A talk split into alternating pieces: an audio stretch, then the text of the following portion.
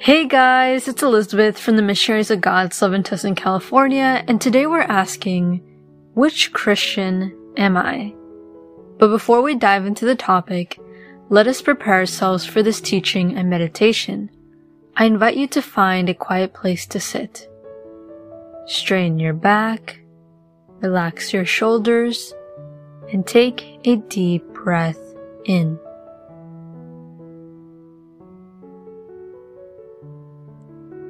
Invite the Holy Spirit to come to you.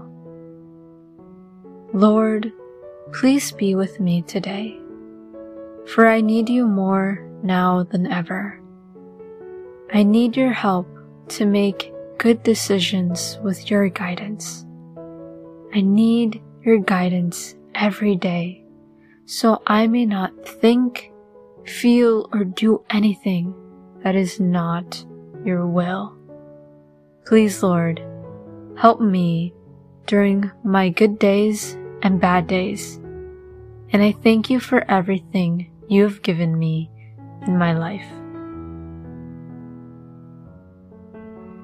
There are moments in our faith where we have doubts, or moments where God does not make sense. However, we will never be able to fully understand God. Our role is simply to trust in the Lord, and if we ever lack faith, ask God to strengthen your faith. So today we're going to be looking at 1 John 1 6 through 7.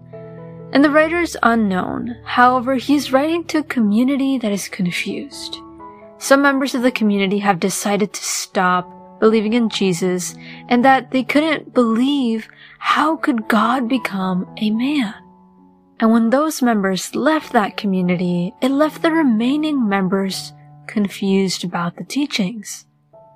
So to clear up the confusion and to strengthen their faith, the writer wrote 1 John 1 verses 6 through 7, which reads, If we claim to have fellowship with him, and yet to walk in darkness, we lie and do not live out of the truth. But if we walk in the light, as he is in the light, we have fellowship with one another. And the blood of Jesus, his son, purifies us from all sin. There are millions of Christians in the world, and it would be so wonderful to think that all of them have a strong relationship with God that all Christians prioritize and invest in their relationship with God. However, there are many Christians who actually have a weak faith and relationship with God. There are some who say that they're Christians, but are actually in darkness or sin. People may think that once they receive the sacraments of baptism, communion, and confirmation, they are closer to God that they're solidifying their relationship with God. But surprisingly, there are some Christians who have the sacraments, but nothing in their life changes. They continue living their worldly life, or worse, they continue to live with their sinful life. Many people believe that if they simply go to church on Sundays, they're done.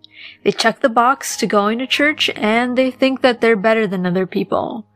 That they won their ticket to heaven. But that is such a big lie that people live in.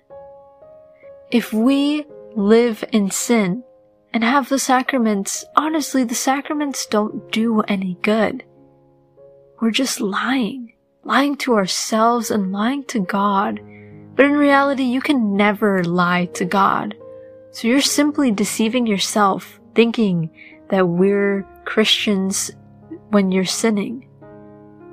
Thinking that you're a Christian even if you're living that sinful life. That's just not even possible. Because Jesus actually expects Christians to be transformed and continue to work on being better followers of Christ. More specifically, in 1 John, we're expected to walk in the light because God is the light and in the light. So what does this mean? It means that if we are really true Christians, we should abandon any accepted sin that we have. Yes, I know it is normal for us to sin. However, it is not normal to be okay with living a life of sin. God wants us to be pure and free from any stains or sins. May we only fall into sin because we are weak, but not consistently fall into sin on purpose. In addition, those who are true Christians automatically have a close relationship with God. When we are in that light, when we are pursuing that holy and pure life with God, we just automatically have that close relationship with God. Why? Because true Christians just set their time to speak to God. They have a designated time. In a bare minimum, people should be praying to God for at least 30 minutes, but those who truly love God will pray for, to God for an hour or at least seek God throughout their day. True Christians just automatically have a strong relationship or friendship with God because they love God. They're in the light with God. And they have that super strong bond with the Lord. Along with that, God takes care of our imperfections. He knows that we are weak and sometimes fall into sin by accident.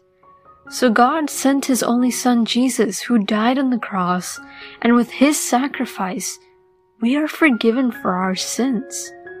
This is an extremely amazing blessing gift. I mean, imagine if Jesus had not died on the cross. Humans would sin and there would be no way for them to be forgiven we would automatically be condemned. I'm extremely grateful that we have a merciful Father that forgives us whenever we sin by accident, forgives us for our sins. As God does not easily forgive the sins that people accept, because those people are purposely sinning against God. May we never take God's mercy and forgiveness for granted.